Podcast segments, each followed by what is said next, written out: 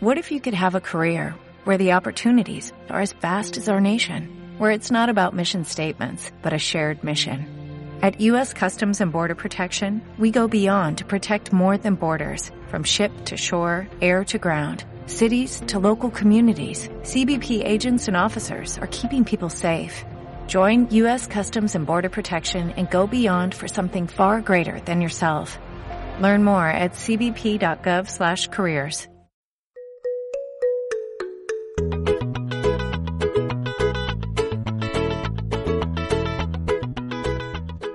Bienvenidos, bienvenidas a una nueva entrega de los podcasts de No Sin Mi Diván. Hoy vamos a hablar de una enfermedad que puede que hayáis, hayáis oído mucho, pero quizás no la conozcáis tanto. Es el Parkinson. Y para poder hablar bien del Parkinson, qué mejor que estar en un sitio donde se vive día a día con el Parkinson. Estamos en la Asociación de Elche de Parkinson y estamos con su presidenta, Mercedes Castillo. Buenos días. Hola, buenos días. Estamos también con Sergio García, fisioterapeuta, voluntario aquí en la asociación. Hola, Sergio. Y con Carlos Bordenado. Bordonado. Perdona, Carlos. Que es médico teólogo y profesor de artes marciales, también voluntario aquí en la asociación de, Parkinson. Buenos días. Buenos días. Bueno, eh, ¿cómo nace esta asociación de, de Parkinson Elche, Mercedes? Pues la Asociación de Parkinson en Elche nace hace ya bastante tiempo, ahora actualmente legalizados cuatro años, pero yo estaba aquí doce de delegada para Alicante, porque sí que intervine a hacer primero la de la capital. Entonces yo como conocedora de la enfermedad y sufridora en la persona de mi marido en edad muy temprana, pues eh, se tomó la decisión de que aquí hay una necesidad perentoria de hacer una asociación hace cuatro años. Pero ha sido la peor época de mi vida a lo largo de toda esta trayectoria de conocimiento en la enfermedad, de, de desarrollar las necesidades de esta gente. Entonces se legalizó, se constituyó el 13 de, de, mayo del 2011 con unos cuantos afectados que ya nos conocíamos de Alicante y tal, pero residentes en Elche, y decidimos de, legalizarla, con la motivación también de los neurólogos y gente del mundo del Parkinson que ya nos llevaba en Alicante y decía, si allí tenéis tanta gente y ahí tenéis... Pero claro, es una enfermedad que, verdaderamente pues es un poco desconocida todavía dentro de la gran información que hay, muy desconocida y entonces nos decidimos a, legalizarla. Te iba a decir que lo que más caracteriza en la sociedad al Parkinson es el, temblor de las extremidades. Es lo que más se conoce, pero no es, el, lo que la enfermedad en sí. Hay las creencias sobre la enfermedad del Parkinson a veces son erróneas.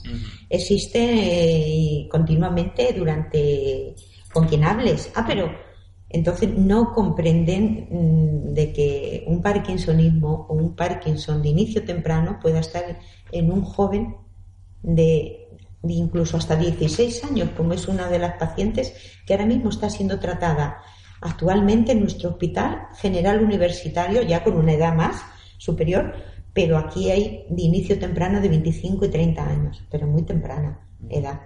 Entonces, mm, la gente, mm, en la mayoría de la sociedad, cuando habla del Parkinson, piensan que es mm, la vejez o el temblor involuntario. Y no es así.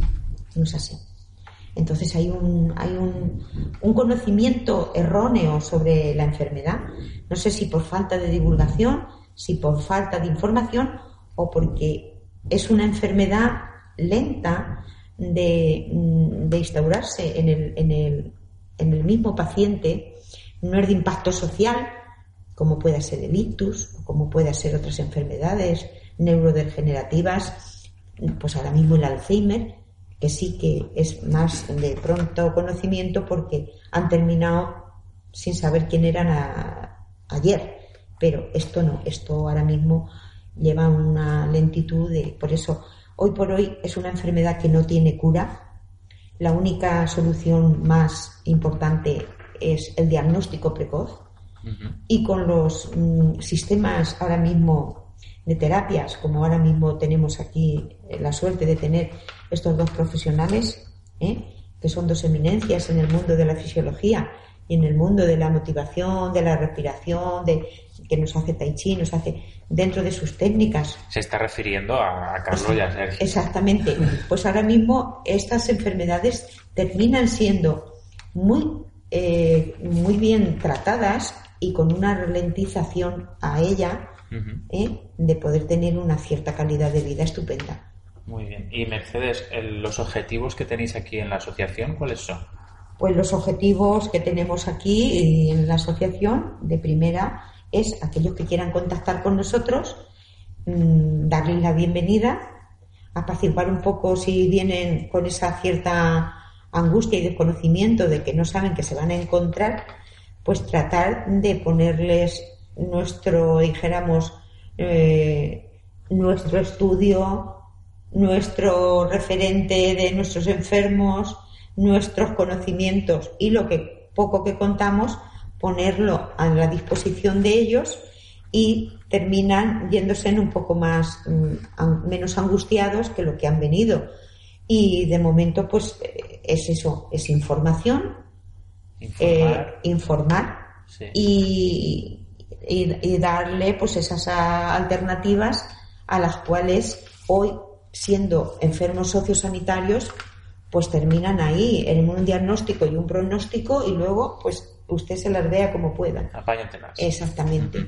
Y eso pues la verdad no debía de ser así porque no son enfermedades ni, ni, ni que se hayan contraído por ninguna conducta ni que se hayan contraído al contrario, son enfermedades a las cuales les lleva luego la conducta, les lleva luego las cosas que verdaderamente hoy parece ser que tengan otras asistencias más específicas que las que contamos. No, el parkinsonismo desgraciadamente es una enfermedad que se contrae, que hoy por hoy no se sabe si es genética, si es en, qué porcentaje es medioambiental y tóxica, pero no tóxica me refiero a que el paciente consuma tóxicos, sino la toxicidad medioambiental que tenemos, como ahora mismo puede ser nuestro mundo del calzado y nuestra vegetación. Ahora mismo palmeril, que ahora mismo yo tengo conocimiento de que influye negativamente en muchos afectados de estos. Porque... Luego hablaremos más en profundidad sobre lo que es la enfermedad de Parkinson. Sí, sí, sí. Y ahora me gustaría que me dijeras que la asociación, ¿quién la compone? Pues la asociación la componemos una junta directiva. ¿eh? Yo, que soy la presidenta, está el, el vicepresidente, el secretario, un tesorero y luego mínimo para legalizar o para luego registrar cada convocatoria, cada cosa, mínimo tienen que ser tres vocales. De ahí ya los que, los que quieran. ¿eh? Entonces, la, es que los, según los estatutos y según la, dijéramos, la legalización del mundo del asociacionismo, eh, más en estas así, sin ánimo de lucro, la composición tiene que ser eh, expresamente esos ocho o nueve miembros. Claro, para que sea una, Exactamente. institución legal. Es una junta directiva que verdaderamente pues tiene que estar compuesta por, por no mínimo de esos de esos cargos. ¿Y de qué recursos disponéis? Recursos me refiero tanto materiales, el equipo que tenéis aquí en la asociación, como humanos, que puede ser el, las personas que trabajan aquí como voluntarios. Pues las reivindicaciones en los recursos, hijo mío, son tantas y los problemas actuales son pues que necesitamos, pues eso, pues muchos espacios adecuados, que ahora mismo contamos. Claro, pues, actualmente, ¿qué es con lo que contáis? Pues contamos ahora mismo con unos espacios inadecuados que tenemos que compartir con otras asociaciones que tenemos unas escalinatas, tanto para subir a, a, compartir donde tenemos el este y tenemos que estar incluso a los más mm, desgavillados, como digo yo, tener que subirlos con silla de ruedas o el que no puede subir un escalón, ¿eh? tenerlos que subir entre varios miembros de, de, la, de la asociación Y muchas veces tienen que echar una mano a los afectados que están más ligeros, porque no hay gente para poner en, ese pedestal de, donde tienen que hacer las terapias unos escalones, que son siete escalones para los más débiles, es, eso, es un, eso ya es un logro. O sea que para que ellos puedan acceder a, lo que son las sesiones que están dando tanto Carlos como Sergio, Exactamente. los afectados tienen que subir unos escalones. Sí, porque ahora teniendo mismo, el impedimento de que muchos van, pueden ir en silla de ruedas, otros eh, tienen dificultad Con una movilidad reducida, congelante, días que tal hoy voy, puedo decirlo yo en primera persona, como es mi marido. Lo hemos tenido que recoger casi dentro de la misma puerta de, del hospital. Lo han sacado en silla de ruedas desde fisioterapia no, al no tener mm, concertado el servicio de ambulancia, hemos tenido que recogerlo casi en la misma puerta cuando allí es imposible poder aparcar. Entonces, mm, aquí, en, la sala en la que ahora mismo estamos teniendo esta, este auditorio y, esta, y este coloquio, pues ahora mismo tenemos, como puedes ver, paralelas, que estas es imposible tenerlas abiertas abajo. Abajo tenemos la camilla, tenemos las espalderas, tenemos lo de poder articular el movimiento de braceo que estos enfermos contraen cuando verdaderamente empiezan a anquilosarse. Y, y, todo compartido, y todo compartido. Entonces, quiere decirse que no, no se puede tener una viabilidad correcta y mediamente útil y alentadora para un colectivo como es esto, y más en una población como la que contamos, que somos ahora mismo candidatos a ser la mejor ciudad española de accesibilidad. Eso es denunciable. Y si alguien puede tener que le llegue ahora mismo esta audición, tener un poco de conciencia y darnos una rápida solución al problema que tenemos, me da igual si son los políticos de turno, como si es la empresa privada, como si es la pública, me da igual, pero que harían una buena gestión ayudándonos. En resumen, que la asociación no dispone de recursos no. para poder dar un, un buen servicio apropiado a los afectados. Que, Esos son los materiales eh, y, dijéramos de ubicación. Sí. Pero si te empiezo a contar los económicos. Cuéntanos pues los económicos te puedo decir que, hemos tenido la única suerte de poder contar con un pequeño presupuesto del ayuntamiento de 1.100 euros en el ejercicio de este año. Hoy 19 o 20 de, hoy 20 de, noviembre contamos con ese recurso. Hemos tenido también la suerte de que la Diputación Provincial nos ha, ha concedido unos pequeños, dijéramos, utensilios que tenemos para llevar la administración y llevar a lo mejor cualquier ponencia o algo, como han sido ahora mismo un orden, una impresora, un ordenador, eso se llaman muebles inventariables, ¿eh? que todo en su conjunto no asciende ni a 700 euros. ¿eh? Entonces quiere decirse que, que ahora mismo pues es una, son cantidades pues, que tenemos que estar haciendo muchas virguerías económicas para poder llevar una asociación de esta naturaleza. Y aún así, con todos estos impedimentos, eh, ¿qué proyectos estáis llevando a cabo en la asociación? Pues los proyectos que estamos llevando a cabo ahora mismo, contando con la gran solidaridad de gente como la que hoy nos acompaña, ¿eh?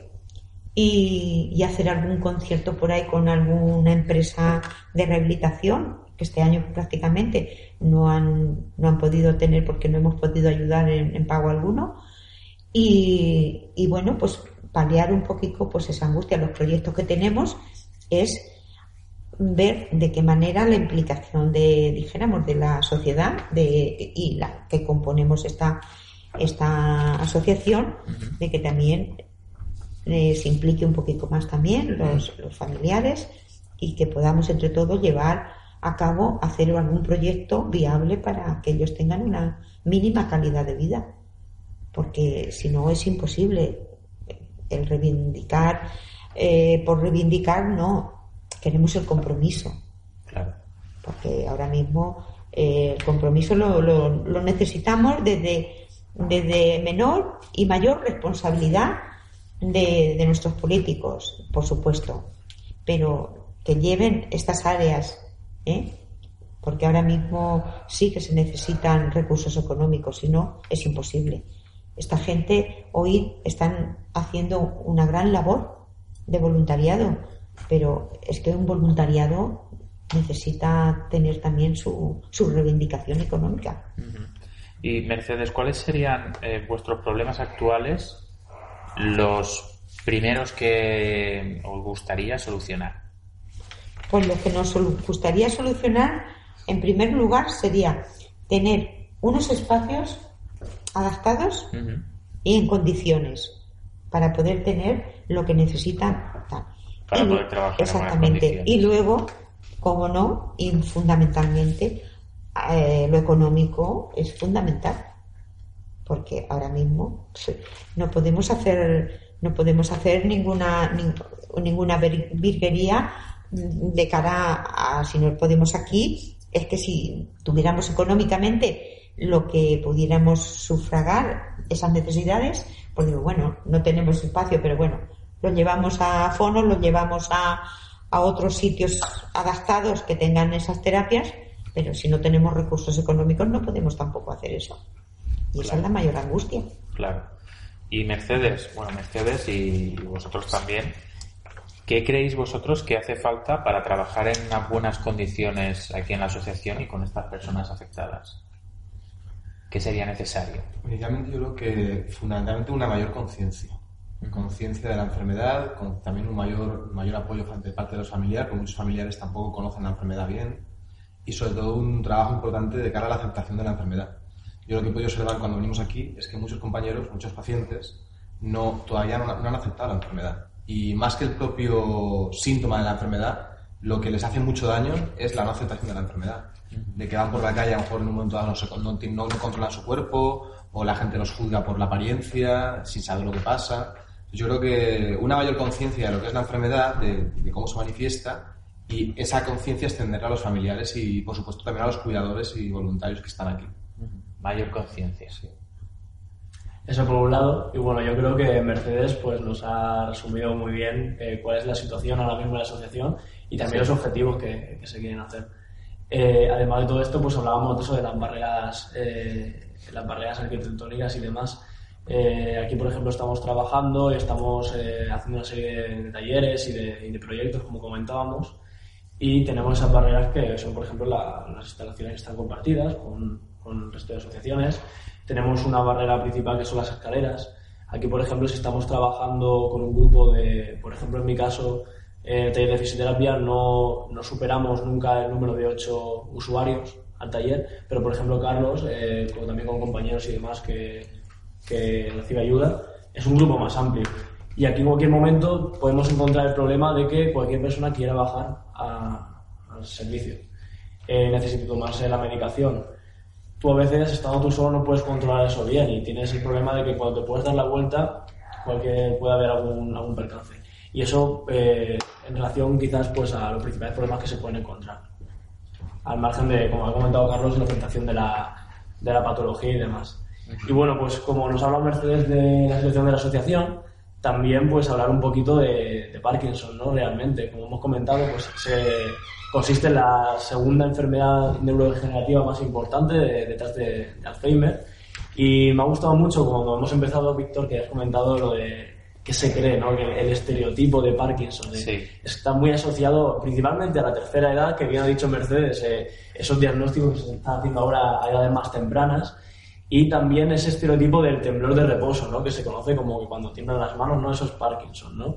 Al margen de todo esto, pues están eh, habiendo diagnósticos cada vez más tempranos y esta enfermedad, pues, eh, conlleva una serie de, de síntomas, signos característicos como pueden ser desde sobre todo afectaciones motoras a la hora de iniciar la marcha, esos bloqueos, esa lentitud a la hora de hacer cualquier movimiento, problemas también posturales, problemas eh, en tema de, de a la hora de tragar, a la hora de articular palabras y todo esto, problemas respiratorios muy asociados por esa rigidez, porque si quisiésemos definir Parkinson con una palabra, quizás, quizás fuese eso, la palabra rigidez en general. Y luego eh, son cosas que se quedan muy, muy al margen.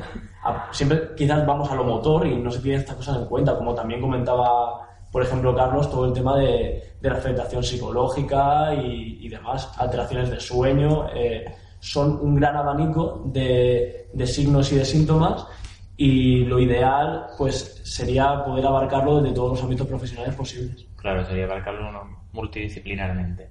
Esa es la clave. Los principales son logopeda, logopeda, es Fernando, psicología, psicología es Fernando, fisioterapia el, secretario, y, eh, bueno, administrativo. Mm. Eh, porque lo que estaba hablando eh, Carlos, que no lo aceptan, es que es una enfermedad muy cruel. Es una enfermedad que claro. te van viendo poco a poco, mermado, que te vas viendo mermado, te vas viendo imposibilitado y es, eh, no es como un Alzheimer que vas perdiendo la cabeza y no te, da, te das cuenta de lo que te está pasando. Pero en Parkinson sí. Y encima poco a poco vas teniendo también demencias como el Alzheimer. Uh -huh. Y ellos se están dando hasta cuenta de, poco a poco de esas demencias. Entonces es una enfermedad muy cruel. Y por eso eh, cuesta mucho aceptarlo psicológicamente. Claro, el hecho de, de ver cómo van mermando. Tu, tu cuerpo vida. se va muriendo y tu mente está, entre comillas, muy lúcida. Siendo, sí. siendo testigo de que tu cuerpo se va muriendo. Es una enfermedad, entonces necesita eh, bastante apoyo. Y no solo de. Porque, por ejemplo, el apoyo psicológico de una persona con Alzheimer llega un momento que es una tontería, con perdón. Es nula. Pero una persona con Parkinson es muy importante. Uh -huh. La fisioterapia, para que ellos se encuentren mejor, es muy importante. La, una, un logopeda es súper importante, porque llega un momento que ya no se les entiende. Y ellos quieren comunicarte cosas y no pueden comunicártelo. Y saben es muy frustrante. Luego, eh, que estén ocupados, porque si no están ocupados entran en depresiones. Entonces, eh, aunque Parkinson no tenga la capacidad o el, la llegada a la sociedad como otras enfermedades como el Alzheimer, es una enfermedad muy cruel que no está a la vista, porque todo el mundo lo asocia al temblor. Al temblor, exacto. Al temblor, y es al revés, es rigidez. Y que tu cuerpo cada vez se va poniendo cada vez más rígido, más rígido, y no lo puedes controlar. Y eso te lo puede decir el fisioterapeuta. Y eso es una de las enfermedades graves y crueles, y encima eh, a tus ojos, a los ojos de los enfermos. Claro. Por eso terminan siendo pluripatológicos. Exacto. Terminan siendo pluripatológicos. Claro, porque lo que empieza como un síntoma de rigidez, luego estás viendo que lo que hacías antes, ahora no lo puedes hacer, todo eso te va afectando. El comentario que nos hace Fernando, que claro, ha sido uno ha de estado los hablando primeros- Fernando de- Sí, el Fernando Ramiro ha sido eh, uno también de nuestros iconos eh, solidarios que hemos tenido en un principio, en- hace un año, que se, se volcó con nosotros también en ayudarnos solidariamente un año. Pero él es conocedor muy bien, nos ha conocido de antemano, pero él puede diferenciar bien la exposición que ha hecho porque desgraciadamente tiene su madre con Alzheimer. Entonces lo está viendo en primera magnitud, conociéndonos a nosotros y conociendo lo que está viviendo en su casa. Claro. Entonces esto, si no se ve, desgraciadamente no se puede valorar. Aunque esta asociación lleva poco tiempo, que es lo que le pasa, que lleva muy poco tiempo aquí ubicada en Elche, los recursos que necesita y las instalaciones que necesita son enormemente eh, costosas. Y necesitan ya no una instalación accesible, necesita una, una, eh, unas instalaciones adecuadas para una patología Exacto. Concreta. concreta. Por ejemplo, no pedir colchonetas para que anden los- las personas con Parkinson con colchonetas, pero se pasan más tiempo en el suelo que de pie. Se caen muchísimo. Necesitan un suelo, no puede ser un suelo muy rígido, tienen un suelo que tiene que amortiguar las caídas, porque es que se van a caer, sí o sí. Aquí, por ejemplo, ahora mismo en la instalación en la que nos encontramos el pavimento es bastante deslizante y es una realidad. Por ejemplo, una más. Y luego, económicamente, imagínate, tú tienes que tener aquí, deberías de tener la asociación en plantilla entre 4 a 6 profesionales titulados para paliar su, lo que son sus necesidades que no las cubre la seguridad social. La seguridad social te, diagnostica Parkinson, tómate esto. Ya está. Y búscate la vida. Y búscate. Entonces, mm, recursos económicos necesita muchísimo, pero tiene que ser visible las necesidades de una persona de Parkinson, que no es solo estar temblando ¿eh? y estar hablando contigo, son muchísimas más, porque hay que ver los grados. Ves un grado de un enfermo muy avanzado, como uno que tenemos aquí, que es Bernardo, que es muy, muy avanzado, lo que va evolucionando y lo rápido que va evolucionando, y va viendo todas las fases que otras personas como Diego, que tiene días mejores, pero Diego más o menos ha sido eh, parado por la intervención quirúrgica que tuvo, para estimularle eh, mediante estimuladores eléctricos el cerebro para que no avanzara eh, la enfermedad como ha avanzado con Bernardo que, pero para Bernardo ya prácticamente sin parar. Y es, parece ya un mueble. Sí, lo rígido que está y de lo poco que puede hacer. Y es que aunque tengan la edad, aunque tengan la edad ya no son candidatos. Porque esta, la estimulación central que te, que te refiere Fernando, estas eh, estimulaciones eh, profundas que se llaman, son como una especie de neuronavegadores al cerebro. Mi marido lleva 18 años intervenido es uno de los primeros referentes en la comunidad valenciana. Entonces, ahora mismo eh, no todos son candidatos, porque si les ha afectado, como termina de apuntar Fernando, esa, dijéramos, eh, que no están bien eh, motivados mentalmente o que no tienen, que tienen alguna que ha avanzado tanto la enfermedad que no les siente Exactamente. De hecho, perdona Mercedes, socio, por ejemplo, que estamos hablando en concreto, hablaba de los primeros síntomas, eh, percibirlos hace cuatro años. Realmente son estadios. No hay dos personas en Parkinson que tengan la misma evolución del, cuadro. Cada uno pues tiene, como dicen, ¿no? cada uno es un mundo y cada, cada caso individual pues se debe abordar de, la manera más personalizada posible. Igual que hablábamos de unos usuarios que pueden eh, ser diagnosticados a una cierta edad y luego la, enfermedad que evolucione con sabido. Con respecto a lo que dice Sergio, es muy importante también de que el, el, factor Parkinson, el, factor neurológico del Parkinson, eh, hay mucho desconocimiento todavía, pero afecta muchísimo a la parte más débil de la persona. Entonces, cada persona tiene sus debilidades. Entonces, vas a encontrar dos casos de Parkinson que puedan tener el mismo tiempo de la enfermedad y son completamente distintos. Porque va a haber unos que tengan una parte más afectada y otros van a tener la otra. Y luego, sobre todo, los desórdenes emocionales que eso genera primero el rechazo, luego la persona que, lo que ha dicho Fernando de las frustraciones. Tú vas a un matrimonio que están eh, muy bien y de repente, en cuestión de dos, tres años, de repente se produce un caso de Parkinson en uno de los cónyuges y va cada vez a más, como pues un caso más avanzado, y ya no solo la frustración del enfermo, sino que la propia familia no, sabe cómo actuar, porque no, no, se les enseña, no sabe cómo, cómo, cómo enfocar la enfermedad, y a todo esto, el sufrimiento que eso genera en la familia, el paciente lo está sufriendo dos veces, por él y por su familia, porque es consciente de todo. Exactamente. El factor emocional es muy, muy, muy importante. Porque la familia no tiene por qué estar emocionalmente preparado para un golpe así. Claro, es Hay que. personas este que no están preparadas para asimilar eso. Para esto, yo creo como psicólogo que nadie está preparado. Nadie, no tenemos un libro de instrucciones de cómo prepararnos tanto para la enfermedad de Parkinson como para Alzheimer como para lo que nos venga, como para el fallecimiento de alguien. Porque es, siempre ha sido, es eh, de buenas a primeras, te viene una persona ya que va a ser totalmente dependiente de ti. Claro. Pues es como si tuvieras otra vez un niño, un bebé. Y no es un bebé que va a hacerse mayor, es un bebebé que va a ir haciéndose cada vez más pequeño. Eh, en lo que es la vida de y va a requerir más atención. Y va a necesitar más atenciones. Y encima atenciones en una persona mayor que no es lo mismo que en un bebé. Claro. eh, que son diferentes. Entonces hay gente que no está preparada. No, no, no, no, entonces aquí la atención psicológica que hablamos no es solo el paciente. Es también para las familias eh, ante, ante esa negatividad de la preparación que tiene el, el familiar y el entorno. Por eso una psicología bien aplicada es tan fundamental en esta clase de, pacientes porque, bueno, quitaría muchísimos problemas emocionales, adaptativos, de todo, porque empiezan, los más jóvenes tienen problemas hasta incluso de erección. No puedes tener unas relaciones sexuales, no pueden tener... ¿Qué pasa? Eh, hay una cantidad bastante que yo, por desgracia, conozco, eh, lo que es en la provincia, que han el, matrimonio ha saltado por los aires. ¿Por qué? Porque no hay una preparación o, que, o, porque se han agobiado de tal manera de que estos pacientes pues suponen pues un encontronazo en la vida de, los demás.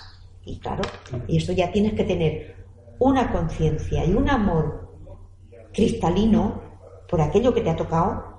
¿Y por qué yo lo comprendo de cierta manera? Porque a mí, desgraciadamente, como ya me estáis viendo, soy discapacitada, con otra clase de discapacidad.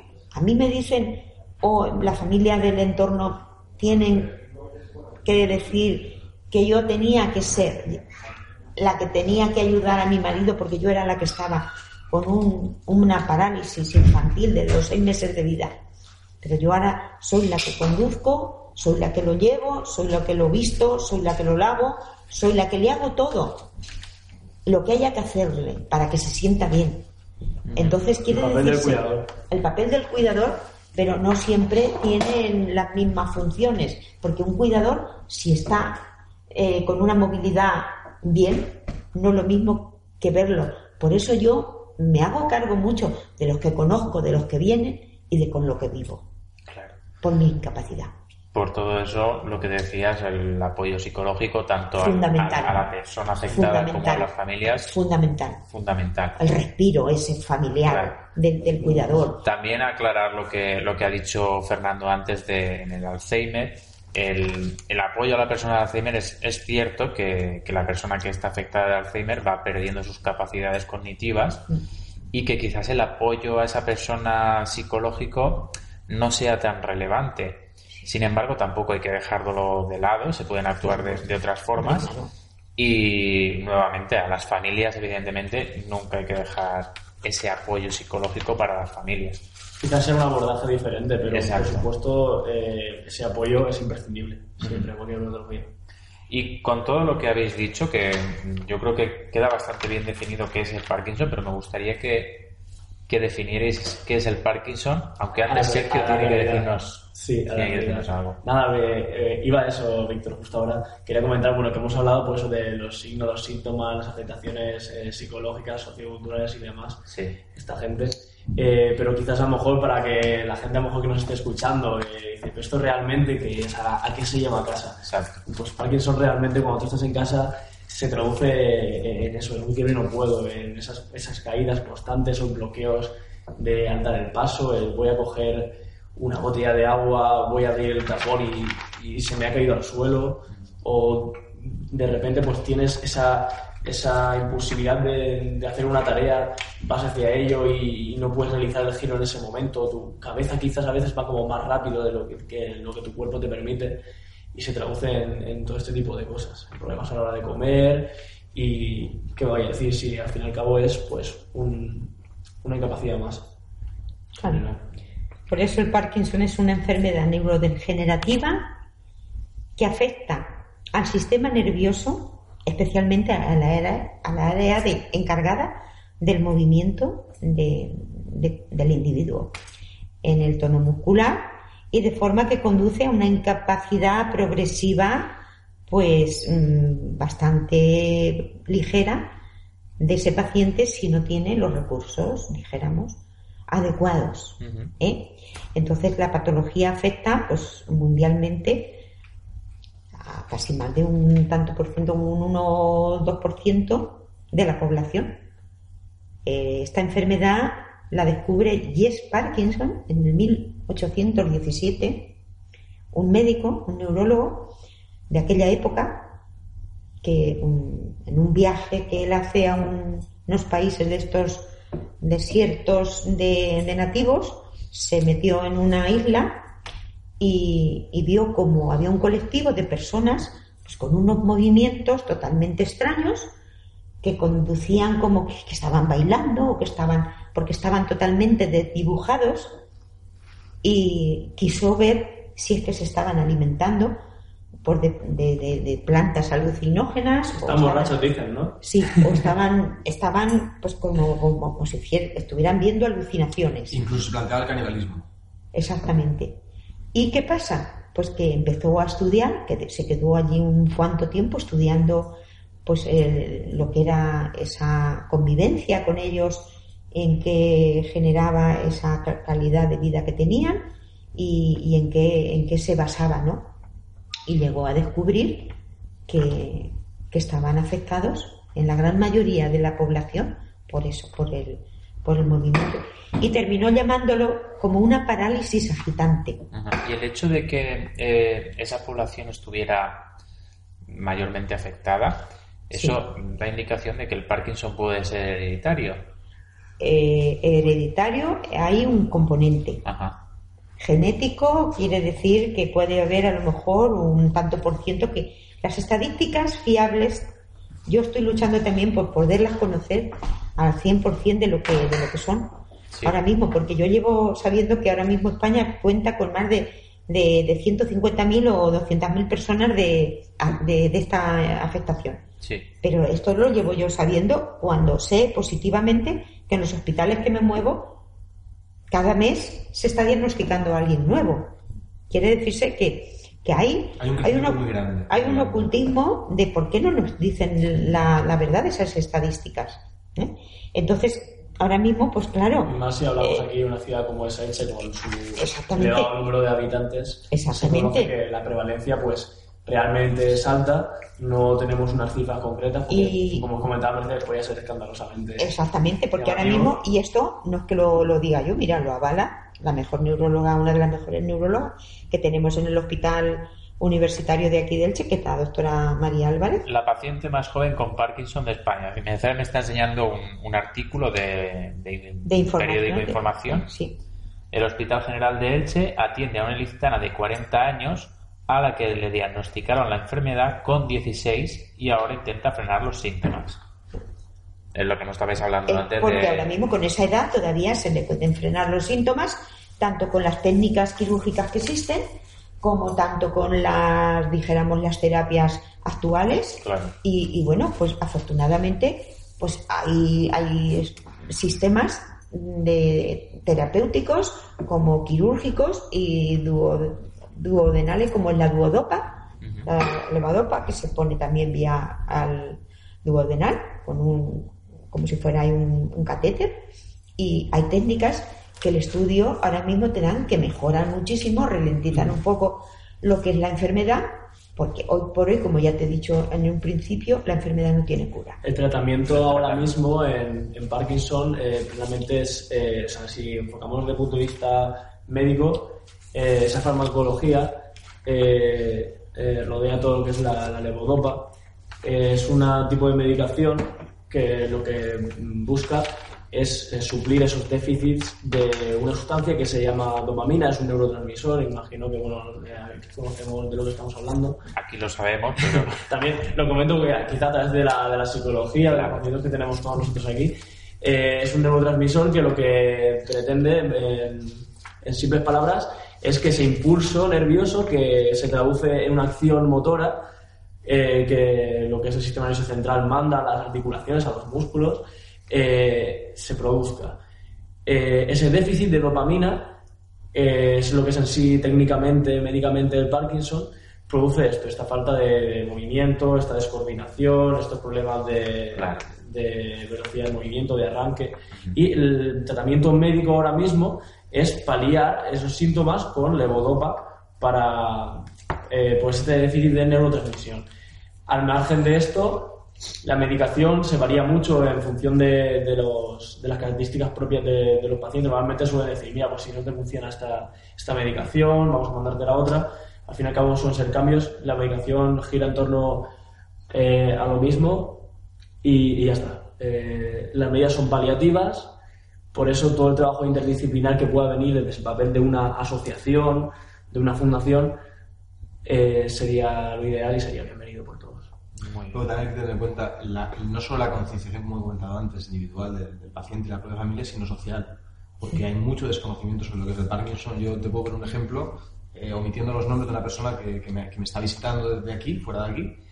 Imagínate una persona con un cuadro, una mujer eh, que solo tiene una hija con la que convive, una mujer que perdió a su marido hace unos años, eh, que se le detecta la enfermedad, eh, que no tiene ningún tipo de ayuda, que su hija, eh, como consecuencia de esa, enfermedad de su madre, cae en una depresión muy profunda, aunque la esconde, cae en una depresión muy profunda, que su otra hija, que es más mayor, está fuera por circunstancias familiares.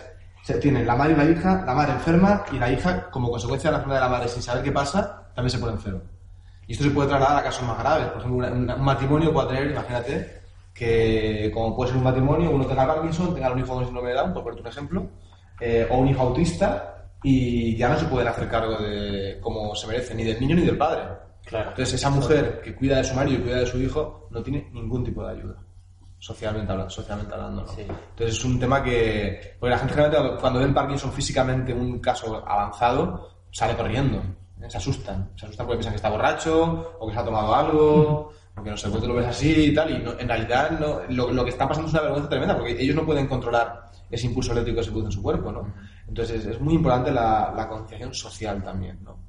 Y aquí en Elche, pues mira, para bien o para mal, pues todavía no, no, no se han pronunciado. Estamos en ello, pero no, no hemos tenido... No, la verdad es que no. darán los pasos. Y, y bueno, que lo veas en, los que deambulan por la calle, que se te ah, pero que tiene Parkinson. ah". Claro, Pero que dentro, de las dentro de creencias. la también de, mm, de colectivos importantes en una población, pues, como pueda ser una policía local, como pueda ser, eh, dijéramos, esos recursos existentes de ayudas que existen, que, lle- que llegan a, a- a echarte una mano. En la policía mismo te puedo decir, y no voy a tampoco decir ni el número de licencia, se están dan- dando paso en un paso de cebra y se te queda mi marido mismo, se ha quedado bloqueado y se ha quedado allí moviéndose. Y, y la respuesta a lo mejor de ese agente que te pregunta qué, de cachondeo, entonces eso es el desconocimiento Sí, sí, claro. porque piensan o que va colocado de una manera u otra y eso eso duele, Eso es muy doloroso. eso es muy doloroso. Es muy. Porque la persona se está enterando de que... claro, luego verdaderamente se siente mal cuando tú vas y le dices, oiga, por favor, no. Otra no, cosa que no hemos comentado es que Parkinson eh, en sí no conlleva, no se relaciona directamente con deterioro cognitivo, que luego cada persona, cada paciente puede tenerlo manifestado por eh, las eh, características pluripatológicas que comentaba Mercedes. Eh, por supuesto existen asociaciones eh, o sea, entre Parkinson o Alzheimer con otro tipo de demencias, Sí. pero un Parkinson en sí no conlleva, el diagnóstico de Parkinson no conlleva que vaya a haber un deterioro cognitivo, que eso quizás pueda ir en relación a cómo evoluciona la, Claro. el- la tecnología y también el entorno social. De, Ujú. El Parkinson puede ir eh, evolucionando de diferentes formas. Una puede ser llegando a una demencia, pero no tiene por qué. ¿verdad? Exacto, alguien que no lo esté escuchando puede pensar, pero una persona que diagnostican Parkinson se le va la cabeza. Pues em, en vez de palabras no es así, realmente No es va por otra. Si no es tratado como Pues, lo es, está puede generar. Claro. Yo Puede conozco un, generar. conozco un caso de un matrimonio mayor que él tiene Parkinson avanzado y él tiene Alzheimer avanzado. Y la única persona que se ocupa de su mujer es él. Exactamente. Y de hecho lo colgué en la página de la asociación hace tiempo, Sí, ese sí, sí, sí, intentando buscarlo para mostrártelo. Sí, sí, sí, sí, por supuesto. Eh, Porque yo conozco hasta, hasta dos personas. Sí. Bueno, pero seguir. vamos Sí, a- pasa lo mismo que Sí, ahora si puedes mismo. comentar el nombre del vídeo para A- en ahora- YouTube, si ahora la- lo escuchado. mismo. El nombre del vídeo, eh, cuando, cuando yo lo vea y tenga el, el link, también lo, si se puede, lo pondré junto a, Sí, este, sí, sí. a este audio. Es para- muy ilustrativo porque para que un la poquito gente de, lo vea. transmite mucho cómo sería pues, el día a día en una con esta enfermedad. Se llama Amor Duradero. El- el- eh, es un matrimonio que pertenece a, a la iglesia mormona. que se conoce como Amor Duradero. mormones. Sí. Es una iglesia muy, muy solidaria. Sí. Ellos pertenecen a esta iglesia. Y bueno, es un vídeo que la propia iglesia ha hecho público para, para que la gente conozca. Que- Exactamente. que Claro, es buscamos amor duradero. du- du- du- Qué difícil es decir duradero. Duradero. Duradero. Buscamos amor duradero en, en YouTube, ¿no? Sí, sí, sí. Y nos aparecerá Tú pones mensajes mormones, amor duradero, y te sale. Yo te lo envío. Así que te lo muestro. Es para que veas. Sí, sí. Es para que veas. Bueno, mejor lo vemos luego después Oh, de, lo que es la entrevista y así Eh, no, como- no alargamos más porque Como los que que no lo van a poder ver. el, el amor duradero es el que hace eh, esa- esas enseñanzas y el amor duradero no viene en la cátedra de ningún profesional. No viene. Entonces, ese o se tiene o no se tiene. Eso es algo va de corazón a corazón. Y Eso se tiene o no se tiene. por ejemplo, o el caso de ellos, ella también tiene una enfermedad No, personal. ya, mira, Sí, mira, yo, mira como yo voy, mira, mira, yo voy con un bitutor. Ajá. Y mi marido ahora lo está pasando súper mal, porque él era el, el que me daba el soporte a mí. Claro. Llevábamos a cualquier sitio, me bajaba en la puerta de donde yo iba y él iba y aparcaba aunque fuera un kilómetro o tal o, o- o cosas así. Colaboraba en la casa. Claro él ahora a verse tan impedido. Él Ahora eres tú, como nos has comentado, ahora la que se ocupa de él. totalmente Y totalmente. Mercedes, con todo lo que nos estáis diciendo de lo de la sociedad que no acaba de, de concienciarse, No. ¿Qué otras eh, creencias erróneas eh, existen en, las estáis viendo tanto en la sociedad como cuando viene aquí alguien a preguntaros sobre Parkinson? Aparte de lo que nos habéis comentado de que se crean que son de que están borrachos o que solo es el tembleque este de, las extremidades. Fíjate hasta qué punto que la gente, hay gente que a mí me ha preguntado y creen que es hasta que se, hasta que se pega, o sea, que se contagia. Imagínate hasta qué punto llega la ignorancia. O sea, tú eres una con un, un tembleque por el Parkinson o, o, una, o lo que sea, que le da por moverse, tú le tocas y te contagias. Mm. O sea, hasta ese punto, ¿eh? Si respiras el mismo aire que esa persona. sí, sí, sí, pero verlo como una de. O sea, yo sinceramente, bueno, yo soy sacerdote fuera de esto, ¿no? me trabajo mucho con la gente que está muy mal, ¿no? Sí. Es como una especie de, como si volviéramos a la Edad Media con la lepra, ¿no? De alguna forma, el enfoque que le dan al Parkinson es como se le daba a la lepra en la, en la Edad Media, ¿no? Un Sí. enfoque totalmente eh, muy Sí, distante, sí, de rechazo total, Sí, sí, sí, de- sí. incluso de violencia. ¿eh? Yo he conocido casos de gente afectados no aquí, sino en otros sitios, que han sufrido violencia por el hecho de tener la enfermedad. O sea, que en un momento dado se acerca alguien pidiendo ayuda y, y- y- Sí, se y- creen, y le sí. agreden. Exactamente. Y que luego eh, compartir incluso con una mesa con ellos es totalmente muy, muy desesperante porque están moviendo continuamente la mesa. A mí el otro día me lo decía la superiora del asilo, de- del asilo de aquí de San José, y me dice Mercedes, no se quieren sentar en la mesa con, hay algunos miembros con un parkinsonismo muy avanzado y la superiora está en contacto conmigo para ver de qué manera vamos a poder paliar un poquito esos movimientos involuntarios. ¿Cómo se puede eh, una persona que no conoce la enfermedad, cuando ve a otra persona que tiene Parkinson, qué le podemos decir a la gente que nos está escuchando? Identificar por lo menos que esa persona puede tener Parkinson y no pensar que es un borracho que viene aquí a tocarme las narices. Para evitar estos casos que habéis comentado de pensar que me viene a pegar o pensar que esa persona va borracha por la calle y simplemente está para, para liarla, ¿Vosotros podríais decirnos eh, un indicador para poder nosotros por lo menos pensar que no está borracho, sino que puede tener la enfermedad de Parkinson? Podríamos hablar quizás de esto, de esos pequeños bloqueos. Ujú. Existe una característica dentro de la enfermedad que se conoce eh, con el término de marcha fascinante. Y es, por ejemplo, esto eh, se manifiesta en algunas fases de, de la enfermedad y es como un- unos arranques que tras un bloqueo de la marcha, ese, ese paciente produce una serie de pasos largos y continuos, como si estuviese haciendo claquet, por así decirlo, como si avanzara, mm, si tratara de echar a correr. Eso sería, por ejemplo, un, un signo muy, eh, muy llamativo. Esos bloqueos, esa, esa rigidez es- de Claro. brazos a los llegan- lados. Llegan a eso. Pues que- Mercedes me está enseñando eh, otro artículo del periódico Información y os leo el, el titular. Es un error, pero muchos enfermos de Parkinson no salen de casa por vergüenza. Exacto. Y eso los conozco. Además de que no hemos Ya hablado también, eh, que estos, muy importante. Exacto, estos gestos de rigidez también eh, se transmite en la expresión facial. Claro. La expresión facial de un parkinsoniano es como una expresión de fría, de, de- de tristeza, de, de, de poco, pues eh, esa pérdida de control de la musculatura de la, de la mímica, de, de lo que es la musculatura de- facial. Por eso necesitamos bueno. super compañeros en la sociedad actual, Ahora quiero decir super también... compañeros para poder combatir un poquito lo que es esta enfermedad. Claro. Y que no tengan miedo, que no es contagiosa, que no tengan miedo, porque hoy por hoy todos somos candidatos para todo, pero que esta enfermedad en sí no es para nada contagiosa, solamente que es muy triste a aquellos que lo llegan, pero el amor soluciona muchas de las, de, de- de las angustias que producen algunas enfermedades. No existe mayor, mayor medicina que el amor en estos casos. Exacto. Y si Punto alguien, pelota. si alguien es un paciente con Parkinson, lo que tiene que hacer es preguntar, ¿está usted bien? ¿Le puedo ayudar en algo? ¿Qué le ocurre? Y abrirse, y abrirse. Antes de juzgarles y a partir de ahí... Sí. Yo voy por la calle y voy diagnosticando a la gente y les digo, los veo con una y pregunto, ¿tienes Parkinson, cariño? O, aún tenga superior la edad mía. No, no, no, es que mm, no, estoy un poco de los nervios. Y, y salen cortando. Claro, Entonces, bueno, no y también eh, estamos hablando ahora porque queríamos transmitir, eh, mejor o peor, eh, lo que es, eh, en qué consiste esto de Parkinson. Estamos quizá hablando un poquito aquí de lo malo, ¿no? De, de todo lo que pasa, de, esas tipos de afecciones, también decir que, que la gente que, con la que estamos eh, trabajando y, y, compartiendo tiempo y risas todos los días, eh, es increíble pues también esa capacidad que tienes admirable, cómo llegan aquí y a lo mejor de un principio vienen buscando esa, ese pequeño apoyo, ese, ese pequeño resquicio que les queda para conocer gente que, que les puede ayudar o que está en su misma situación o, parecida.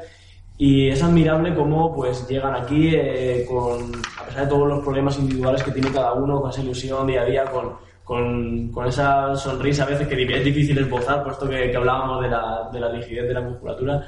Eh, y la verdad que me estoy repitiendo mucho, pero es, es simplemente admirable el, y a raíz de el lo momento que... buenos que pasamos aquí, compartimos tanto los talleres que se están haciendo, ahora que hablaremos de ello. Sí, justamente vamos a hablar ahora de ello, de los talleres. Eh, Claro.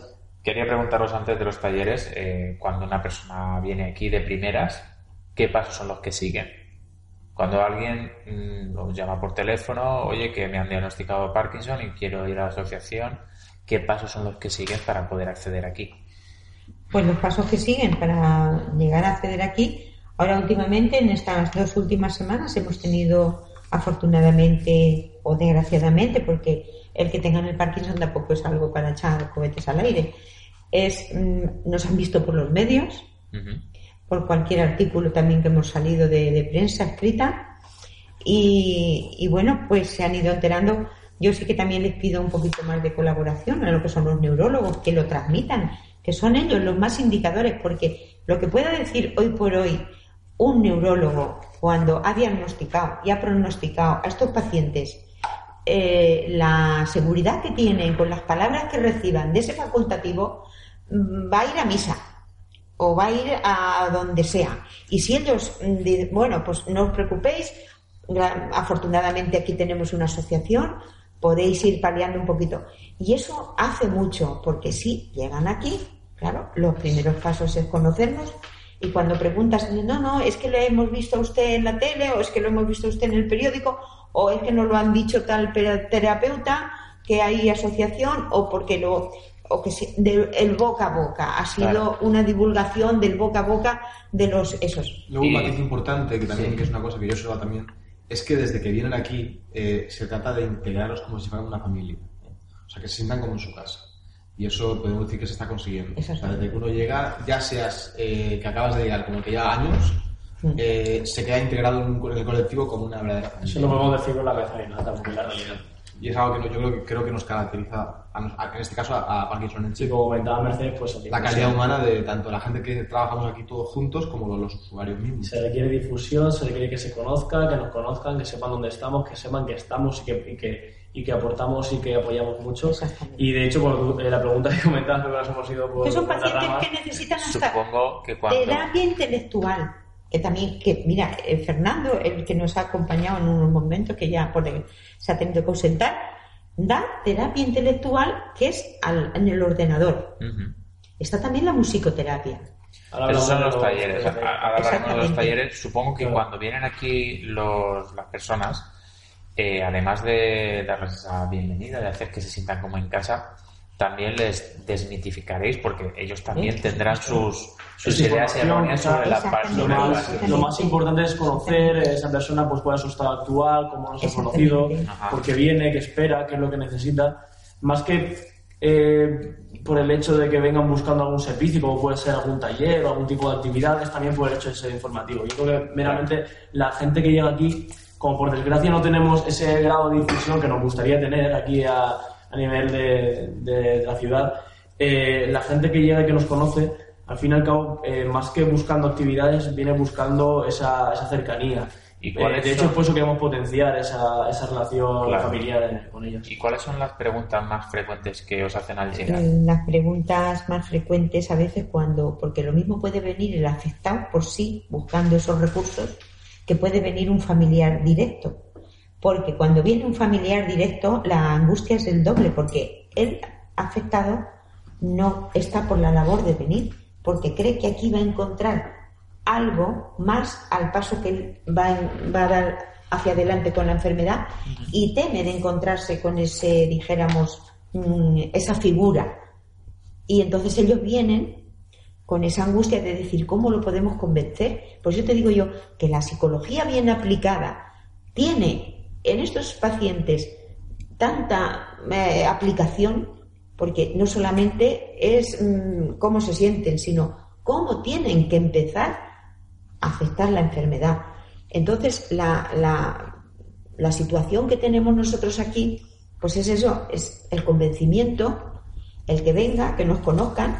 Muchas veces con algunos los logramos, porque sí, porque, ay, pues mira, Mercedes, de que te han conocido, qué tal, cual. O, yo he sido una persona que no me los he pillado y me los he llevado pues a, valorarlos a lo mejor a, a, a, la capital o los he llevado a valorar a otros sitios, porque si son muy jóvenes están interesados por ahí en buscar un diagnóstico erróneo, que el Parkinson no va con ellos. Pero si son ya que superan los 60 o 70 años, la angustia viene del familiar, uh -huh. del cuidador principal. ¿Y qué preguntas son las que suelen pues las que hacer? suelen hacer es que es eso, que nos han conocido y que quieren saber cómo le pueden ayudar, cómo lo podía, qué, qué terapias son las que podían Apoyo, llevarle ayuda. cómo puede mejorar, qué es lo que le va a pasar, eh, como no saben de qué va, que tienen mucho de- miedo, tienen mucho miedo a encontrarse, el que viene por primera vez con un paciente de Parkinson más avanzado y verse reflejado en ese paciente. Decir, ostras, que iba a acabar así. Ese, ese, ese factor error que no tiene por qué acabar así, a ver, cada caso es diferente. Pero todo eso, pues, eh, ¿qué tengo que hacer para que no acabe así? ¿Cómo puedo cambiar mi vida? Eh, ¿qué, qué es lo que tengo que hacer para ello? ¿no? Y digamos que de alguna forma, pues entre todos se les, se les intenta orientar ¿no? o guiar en esas esas respuestas. Pero bien. que hoy por hoy de un Parkinson no muere nadie, sino por la afectación de que ese organismo y como pluripatológicos que terminan siendo, pueden ser, pero que verdaderamente aquel que pueda llegar a tener esta audición, que sepan que no, que no van a morir de Parkinson, que hay que buscar con coraje las alternativas que hoy tenemos al alcance con esta gente solidaria y que hoy la solidaridad tenía que ser una asignatura totalmente obligatoria, obligatoria en universidades y de ahí para abajo hasta la primaria, porque verdaderamente hoy la solidaridad y el amor por los demás hace mucho, porque Dios no nos manda lo malo, nos manda la fuerza y por eso hay que seguir bailando para, para luchar y vivir. Porque no ves tú cuando viene un paciente totalmente, y eso lo he visto yo en Madrid, lo he visto, que han venido totalmente congelados, los han metido en una pista de baile y como, como, como se han puesto. ¿Eh? Y esos desconocimientos tienen que llegar a aquella persona. Y a todo esto que estáis diciendo, ¿qué beneficios diréis vosotros que tiene el venir aquí a la asociación, el pertenecer a la asociación, frente a no ser parte de la asociación, a no ir nunca Yo creo que principalmente, eh, aparte que es una cosa que queremos transmitir, lo más importante frente a, este, a esta patología es aceptarla, como decía Carlos, como siempre hemos dicho.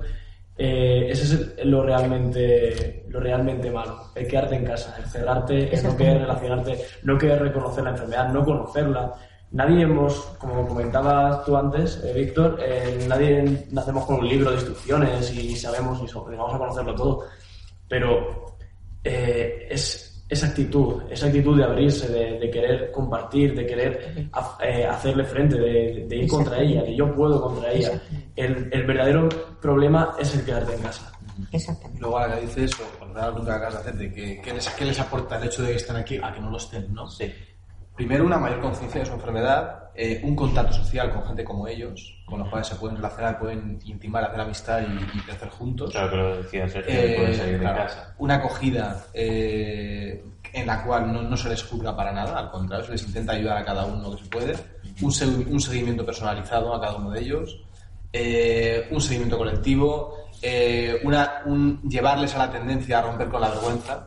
Para, por ejemplo, en los talleres de hacer lo hacemos que puedan expresarse públicamente delante de todos, que es una cosa que para ellos es impensable hasta que vienen aquí. Y todo ese tipo de cosas luego realmente tienen un factor muy satisfactorio, tanto para ellos como para nosotros que estamos aquí colaborando. O sea, Que en una palabra, compartir la angustia llega a los caminos más incógnitos que te puedas imaginar. Con todos esos beneficios que decís, la verdad es que si yo tuviera Parkinson o tuviera un familiar que con Parkinson, lo primero que haría sería llevarlo a la asociación, después de estar diagnosticado por el neurólogo. Pero con todos esos beneficios, coño, me lo llevo a la asociación. Es lo básico. es lo También en la estación se le, se le va, se, le- se le va a actualizar Es lo que a la enfermedad porque hay una gestión, hay una, como ha dicho ya, hay una, hay una junta y hay un seguimiento en el cual que se sabe, estamos al día de cómo está la enfermedad, ¿no? Entonces el paciente va a ir siempre creciendo constantemente. Y vamos a hablar ya por fin de los talleres y de las sesiones que lleváis aquí a cabo. Eh, ¿Qué servicios son los que vosotros ofrecéis a los usuarios de aquí de, Ahora mismo somos de tres, tres profesionales los que estamos ofreciendo ahora mismo los, los servicios. Eh, somos eh, Carlos, Fernando, que ha estado aquí hace un rato, ha tenido que marcharse, y yo, eh, Sergio, como bueno, ahora comentamos, estamos organizando la semana en talleres tanto de informática, que son llevados a cabo a cargo de Fernando, se han incorporado recientemente. Es una oportunidad muy buena, se van a, a hacer tanto los lunes, los miércoles y los viernes, ¿no? Si no me equivoco, Mercedes. Eh, Porque horario también terapia ocupacional, que eso es una terapia ocupacional. Claro. Bueno, antes de nada, eh, estamos tratando las actividades por, por turno de mañana. Eh, la mayoría pues eh, las iniciamos a partir de las diez y media, salvo el lunes creo que informática empieza a las once y media. Y intentamos dividir la semana tanto en esos talleres de informática a cargo de Fernando, Fernando Ramiro, que estamos nosotros aquí ahora, y luego estamos organizando, por parte de Carlos, eh, los talleres de, de Tai Chi, que él lo va a poder explicar mucho mejor que yo, y los jueves eh, montamos también una sesión de, de fisioterapia, que ahora explicaremos. Yo, bueno, digamos que la clase, el Tai Chi es un nombre genérico, ¿no? En realidad eh, es Tai Chi fundamentalmente, pero el taller que, me ocupa a mí eh, es bastante, bastante más amplio. Es un taller que hay un trabajo de... hay, terapia ocupacional dentro del, del taller, hay risoterapia, eh, hay musicoterapia, eh, hay expresión de sentimientos, eh, hay técnicas específicas de respiración y de autocontrol, hay ejercicios de relajación, hay ejercicios de meditación, eh, hay trabajo eh, con compañero de sensibilización, de tocar, de sentir, de, de compartir un movimiento. Digamos que se lleva a la persona a, a- a- se enfrenta a esos límites que tienen y ven que poquito a poquito los pueden ir trascendiendo, ¿no? Y luego lo que sería todo lo que es el equipo de lo que completaría el Tai Chi es muy amplio, ¿no? Tienes desde, desde técnicas que trabajan la coordinación de los movimientos, tienes técnicas de vocal- vocalización que es muy importante en los pacientes de Parkinson, tienes técnicas de memoria, tienes técnicas de expresión corporal, tienes técnicas, te podría decir que dentro del Tai Chi yo le, le voy a cambiar el nombre, ¿no? Pues sería, sería técnicas orientales, ¿no? Para poder transmitir, ¿no? Veo que hay, hay, hay de una gran variedad a nivel colectivo y luego privadamente yo intento ofrecer mis, mi servicio siempre altruista igualmente para aquellos que quieran un seguimiento privado a nivel de psicotera- psicoterapéutico y ya de hecho lo estoy, lo estoy haciendo. Pero fundamentalmente es un trabajo en el cual se trabaja el cuerpo, la mente y el espíritu a la vez. Hay muchas disciplinas y cada una está dedicada a una cosa, pero hay muy poquitas disciplinas que trabajan estos tres aspectos a la vez. Y el Tai Chi tiene, tiene el, digamos, el, el factor de que es una de las pocas técnicas, o las artes marciales en general, adaptadas para ellos, en las que puedes trabajar el cuerpo, la mente, las emociones y la parte interna o espiritual y todo a la vez. Muy bien. Y los resultados son muy buenos. y muy lo, buenos. y lo valoran y Muy lo, y lo ah, vamos lo avalan eh, profesionales del mundo de la neurología. Yo últimamente he estado en unas jornadas sociosanitarias de índole nacional en Toledo, Castilla-La Mancha las ha promocionado a nivel con profesionales de, de los mejores sitios, tanto de Pamplona, de Gregorio Marañón, de Barcelona. Y se han fomentado han estas hablado técnicas. estas técnicas y yo les aplaudí y tuve también una especie no ponencia, sino un diálogo con ellos de que aquí se estaba haciendo en Parkinson Elche y me dieron la enhorabuena y dijeron que, que sí. Y yo les agradecía que hoy la medicina tradicional esté aceptando estas técnicas. Ahí hay que matizar una cosa muy importante, ¿Por que hay qué? que, saber, hay que saber muy importante, y es que, eh, el- a ver, el- todo el trabajo que se hace es personalizado, aunque sea un grupo, pero también es personalizado para cada uno. Y hay algo que es un factor límite que en muchos lugares no se hace, y que cuando alguien tiene silla de ruedas o no puede subir, automáticamente dice, mira, no puedes acceder a este taller porque no, no, puedes, no tienes accesibilidad. Aquí nosotros entre nosotros nos remangamos los pantalones y los brazos y entre los compañeros levantamos. A los que no tienen silla de ruedas, los subimos y luego los bajamos. Vamos, Y los eso se se, adaptan sí, a sí, ellos sí, y sí, no sí. se impide el acceso a nadie. Aunque nos tengamos que las destrozar la espalda para Y luego un factor muy importante a nivel neurológico es que con el Tai Chi el, el paciente de Parkinson es capaz de poder percibir o adelantarse a la, a la- a la- vamos a decir, al shock o al ataque o a la crisis antes de que se produzca. Entonces se le enseña un ejercicios de respiración específicos que si los aplica en ese momento previo al, al shock, si quieres llamarlo así, es capaz de controlarlo. Y eso es un factor muy, muy, muy importante, ¿no? Y bueno, fundamentalmente es eso, es un, es un ambiente muy, muy distendido, muy oriental y muy, muy agradable y bueno, la verdad que están bastante contentos. Y... Estas son las sesiones de los talleres que das tú. Y, ahora vamos a ver, eh, Sergio, los talleres que das tú a nivel de fisioterapia. ¿En qué consisten los tuyos? Bueno, antes de nada, que matizar desde lo que ha comentado Carlos y Mercedes. De hecho, eh, eh, tuve la oportunidad de estar en la Asociación de Parkinson de Madrid, que es la asociación más grande con mayor número de socios, que a los 1.700 y demás. Y estas disciplinas orientales y técnicas que desarrolla Carlos como por ejemplo el de Chile, lo tienen contemplado dentro de su carta de servicios totalmente y es una, eh, una disciplina magnífica para trabajar. Eh, fisioterapia. ¿Qué pasa? Que después de todo lo que ha comentado Carlos ahora, a mí me pasa una cosa. Y llegué y dice, ¡buah! Con todo lo que hace este señor, ¿qué hago yo jueves? no, ¿Qué hago yo? Claro, eh, una de las cosas que, más me gusta desde que estoy colaborando con, con Parkinson Elche es, eh, y también con Carlos, el nivel de complementación que hemos querido llevar. Eh, eh, obviamente, aquí trabajamos por objetivos. No vamos a tener, es un trabajo interdisciplinar y no vamos a, poner una cosa por encima de la otra, ni mucho menos. Entonces, como trabajamos sobre objetivos, Carlos, por ejemplo, ha comentado en la parte física, a, raíz de todos los beneficios en tema a nivel cognitivo, mental y demás, eh, también tiene muchas cosas que, por ejemplo, yo podía trasladar desde la fisioterapia, como por ejemplo el tema de la respiración, una cosa muy importante dentro de, esta patología, movilidad, el contacto con, con, con, otras personas, con otros compañeros, el, la sociabilización, eso es una clave. Entonces yo cogí y dije, joder, ¿qué hago yo ahora yo los jueves? Entonces desde fisioterapia eh, pensé, vamos a hacer una cosa... Mm, más dinámica, más, más movida. Vamos a hacer aquí rock and roll, por así decirlo, ¿no? Entonces, quizás como Carlos contempla una parte más espiritual, más profunda, que ojo, quizás. sí, eh, quizás que también eh, son bastante movidos sus talleres, eh, son muy versátiles y, y, tienen mucha variabilidad. Entonces, nosotros decidimos montar un taller de, podríamos llamarle de movilidad activa, de cinesiterapia activa. Es un, un taller grupal en los que se contemplan muchos objetivos que podamos meter cabida dentro de la fisioterapia. Eh, para que se entienda, eh, lo que hacemos en el taller eh, son los grupos algo más reducidos que las clases de Carlos, a ser más focalizados. podemos ser pues, unos 5 a, 8 usuarios por taller.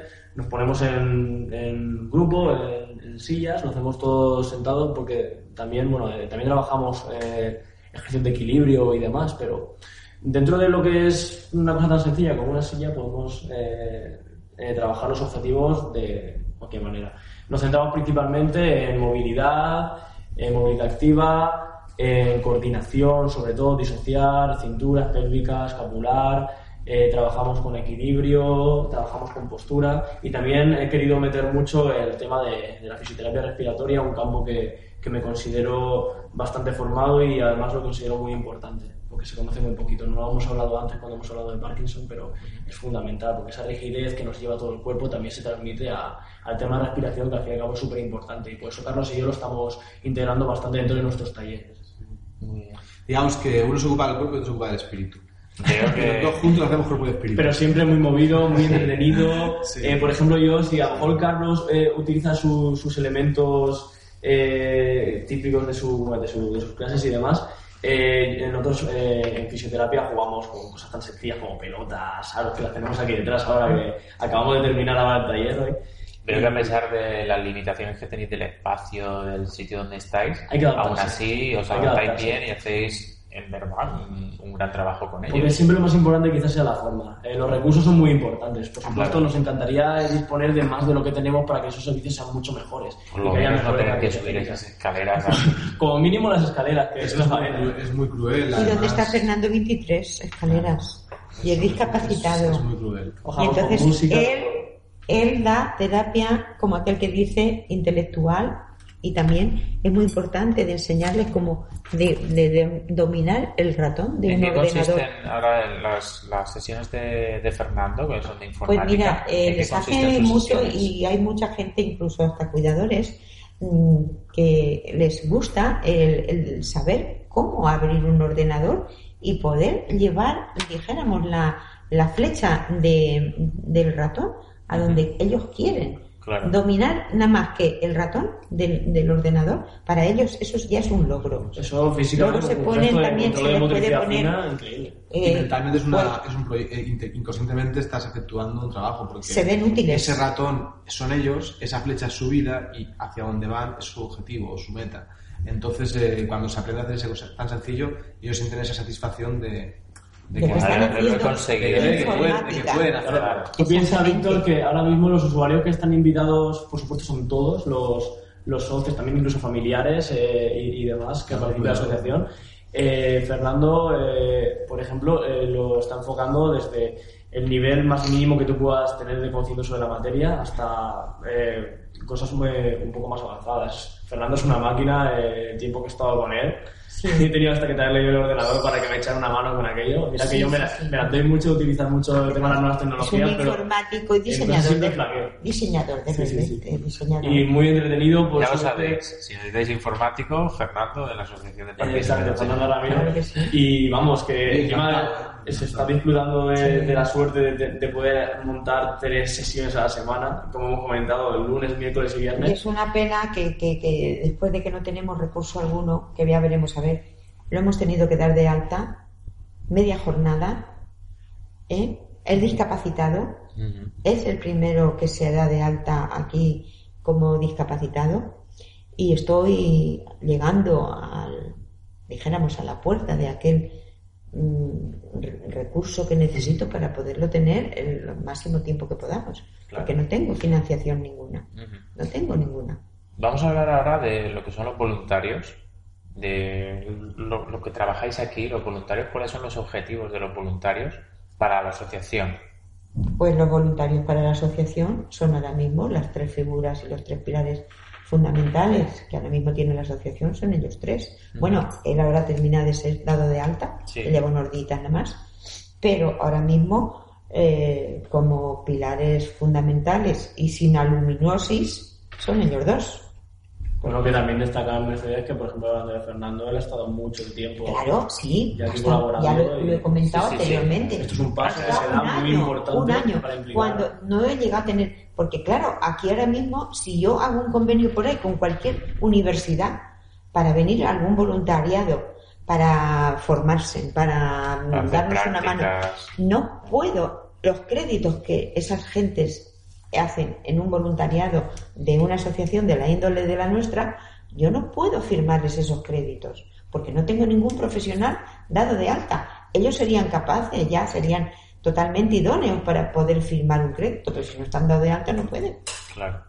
Entonces, es que es el, el- el- ahora mismo el Pero eso sería el tema de, de prácticas universitarias, a lo que te refieres. prácticas universitarias y conforme están, tanto en psicología Claro. como en, en fisioterapia, como en, en algo de, de- de lo mismo que trabaja. Que ya ha venido gente solicitando si podía hacer prácticas aquí Yo el otro día tuve una ponencia en una. Claro, se me ofrecieron gente de, de Petrel que fui a hacer una ponencia del mundo de la discapacidad y lo que era el Parkinson, que me invitaron y, y hice una ponencia sobre eso. Cuando después de terminar yo mi ponencia, la mayoría de los licenciados que ya habían hecho la carrera este año pasado y que están por ahí a ver las criaturas donde meten un poco la cabeza, pues todos mm, luego cola para saludarme, para felicitarme, para tal. Se lo ofrecieron. Y se me ofrecieron a venirse a Elche para ayudarme cuando les dije en la situación que estaba, en las condiciones que estaba. Y, me dijeron, es que señora, con usted esta tarde hemos aprendido más que en todo el curso. Dice, y nos gustaría ayudarle, dice, porque vemos que verdaderamente lo merece. Digo, pero es que, hijos míos, no os puedo. A los que estaban eh, todavía en la licenciatura por terminar y con proyectos, porque querían querían venir para hacer el proyecto de fin de carrera, querían y querían, y, y yo decía, bueno, ¿y quién los firma? No Además, puedo firmarlos. Que, que hay una figura. ¿Me entiendes? Y eso es muy angustioso. Claro. Muy si una persona, quitando que esté interesada en hacer prácticas, ya sea mejor para ser voluntario, como están ellos dos, ¿cómo puede acceder a vosotros para decir, oye, yo quiero ser voluntario de aquí, de la Asociación de Pues ahora mismo Elche? tengo unos cuantos por ahí voluntarios, pero están para diagnosticar. Mm. porque verdaderamente son voluntarios que no, no puedes decir, oye, acompaña a coger el autobús a esta mujer, porque a lo mejor la mujer ha salido por un lado y él ha salido por otro. O otros, pues que no, se apuntan, pero luego no. Un voluntario no puede decir Claro, es nada. modo, si tuviéramos una sede en condiciones, pues eh, aquí habría un tránsito co- continuo de, Claro, de usuarios. Ahora, como no lo hay, ese tránsito de usuarios se da solo cuando hay talleres o cuando hay terapia o cuando vienen a preguntar algo. ¿Y cuál No es un sería- tránsito regular. ¿Cuál sería la labor de, de los voluntarios? Y ahora llegar a voluntarios, un gente interesada nueva. voluntario sin especificar Sí. que no tuviera ninguna formación y Es- tal, que podía ser cualquiera. Un voluntario general, Eh, apoyo, llegar ahora nuevo. apoyo a decir, pues, a, a- A las sesiones a que las van sesiones que ya tienen para que el- los mismos profesionales que como voluntarios están dando un servicio no tengan también que estar que si subiéndolos por la escalera y teniendo cuidado porque en cualquier movimiento, cualquier giro, esos pacientes se te han caído. Y lo que ha dicho Sergio también, de que si alguno necesita ir al baño, Exactamente. El- apoyo, acompañamiento, el apoyo. Eso sería ideal. y el compromiso que tendrían que tener esos voluntarios, me Pues, refiero, menos- ¿cuántas veces tienen que venir a la semana? Es ¿Cuánto que número de depende, horas? es cuando su vida, su labor, su... Es un voluntariado, ¿no? Es un voluntariado. pero dentro me, del firman voluntariado- un, me firman un compromiso de voluntariado Sí. y hay un apartado de según las horas que puedan a la semana. Pueden Claro. ser unos cinco, otros pueden ser tres. Pero otros pueden- comprometerse a a hacer Claro, esas- pero claro, si vienen ¿Pondríais con todo el amor del mundo en un momento que ellos se les puede permitir su vida su, No hay nadie. su- y no hay nadie que hacen aquí, verme a mí, pues no.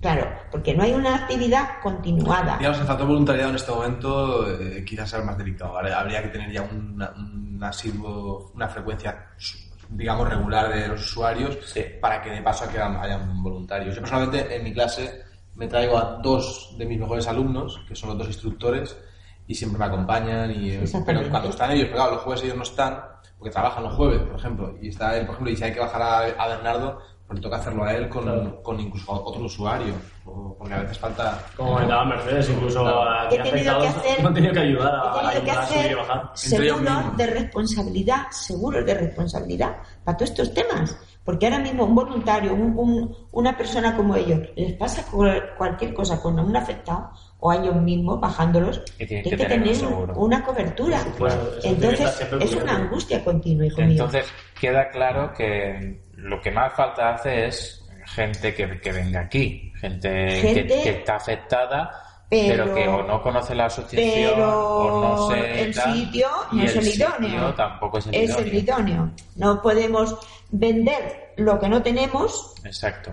cuando verdaderamente hay gente con intención de comprarlo. Y sobre todo que haya un mayor compromiso de, la- de los que gobiernan, de los Sí. que mandan, ¿no? Que es- no te vendan una Harley de que eres solidario y es precioso y luego sea una espino, ¿no? Sino que realmente la gente se comprometa. Exactamente. Entonces aquí la, la, la cosa es eso, es adaptar esas necesidades que tenemos eh, con unos recursos adecuados a lo que necesitamos. ¿Cómo estáis intentando llegar a solucionar esto? Lo que vosotros pedís, Pues, hombre, ¿cómo estáis eh, intentando solucionarlo? pues a nivel de administración. A, mi a, mi ne- a nivel de administración, yo me he puesto en contacto con ellos personalmente y se les he pedido. No lo he registrado, que ha sido un error, porque yo lo tenía que haber pedido vía registro. No me dejó eh, hacerlo, pero bueno, se ha enterado el responsable de- de- del mundo de la discapacidad, de estas concejalías que están implicados en estos temas. Y bueno, mm, nos han visto que hemos salido en prensa, nos han visto. Y la respuesta es que les he visto que estoy resultando una persona incómoda por haber pedido lo que necesito. Y los veo de cierta manera distantes y sin respuesta. A la administración te A la refieres. administración me refiero. Porque quizás a lo mejor yo no lo he hecho como ellos esperaban en otras, pero es que esto lo llevo pidiendo desde que la constituí. Pero es que a veces si lo Porque- hacemos como ellos esperan, Claro, esto es un apunte mío, así que si alguien se lo tiene no que cagar, que sea a mí. nunca. Entonces no Se alarga mucho la cosa y aquí nos No, hemos ido ya no, todos. Por supuesto. Hace falta a puñetazos en la mesa, o eh, dialogar o poner los medios es, es actuar, es actuar y, Claro. y realmente está buscando suplir una necesidad que, que necesita. Hay que hacer ruido y hay que hacer ruido constantemente. Pero, mira, por ejemplo, el hecho de que, mira, por ejemplo, el otro día tuve una visita de la que era concejala antes de Sanidad, que ahora no está de concejala. Por, por delatar la verdad Cristina de Elche, con Martínez. Cristina Martínez, se ha encontrado con eso, ¿no? Y la chica vino y está, yo tengo mucho contacto con ella, estamos intentando hacer cosas y tal. Y lo que no hay derecho es que haya venido esta pobre mujer que ha sido tirada delante del gobierno por, por hacer las cosas lo mejor posible, por reivindicar lo que hay, y no venga la que está de verdad ahora mandando, y no venga la alcaldesa o no venga alguien a- que de puertas para afuera todos son zapatitos aquí, Sí, no sé qué, sí. y luego no- no- ni, ni se ha dignado a, a venir a visitar la asociación. Entonces, Y yo desde cualquier medio les he pedido que por favor que reordenen un poco esas partidas económicas que tienen para todos estos colectivos vulnerables, incapacitantes Vale, eso. y, y no.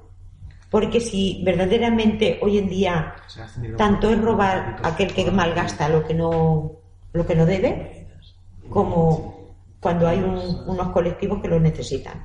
Si tuvierais ahora mismo aquí delante, en vez de estar yo, La la alcaldesa. alcaldesa, ¿qué Bueno, le es. La Mercedes, dimita, dimita.